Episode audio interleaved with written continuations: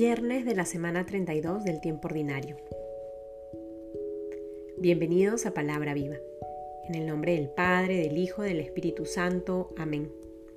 Del Evangelio según San Lucas, capítulo 17, versículos del 26 al 37. Como sucedió en los días de Noé, así será también en los días del Hijo del Hombre Comían, bebían, tomaban mujer o marido hasta el día en que entró Noé en el arca.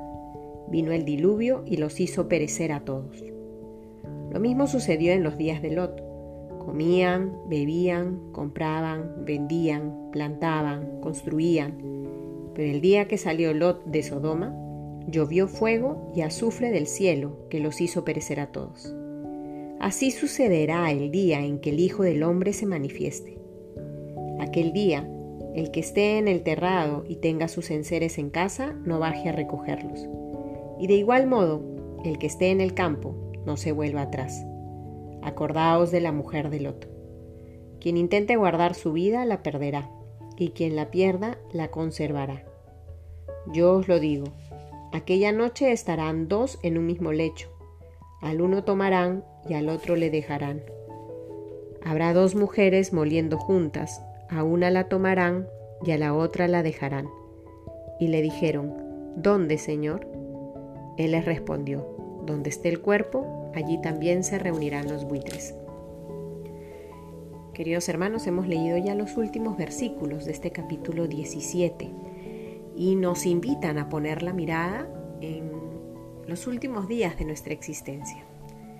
Tenemos certeza de que vamos a morir, pero no sabemos ni dónde, ni cómo, ni cuándo.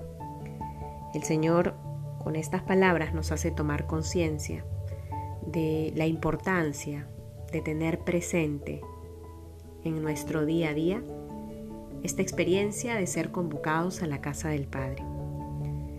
Muchas veces andamos más pendientes y preocupados de los quehaceres de esta tierra, que son necesarias, obviamente, y nos olvidamos de todo cuanto nos corresponde para poder gozar de esa vida eterna que se nos ha prometido.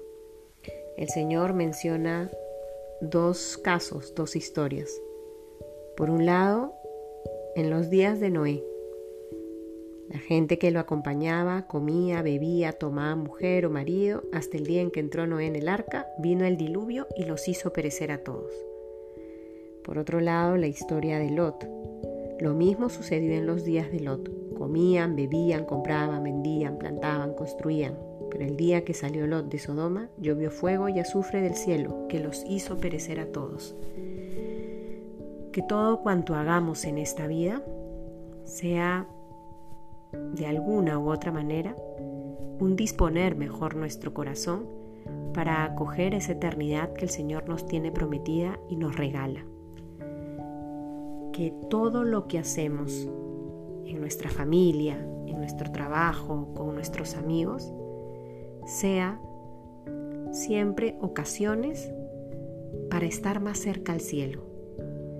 Que nada de cuanto hagamos en este mundo nos aleje de aquello que el Señor nos ha prometido. Estamos llamados, queridos hermanos, a vivir cada día como si fuera el último.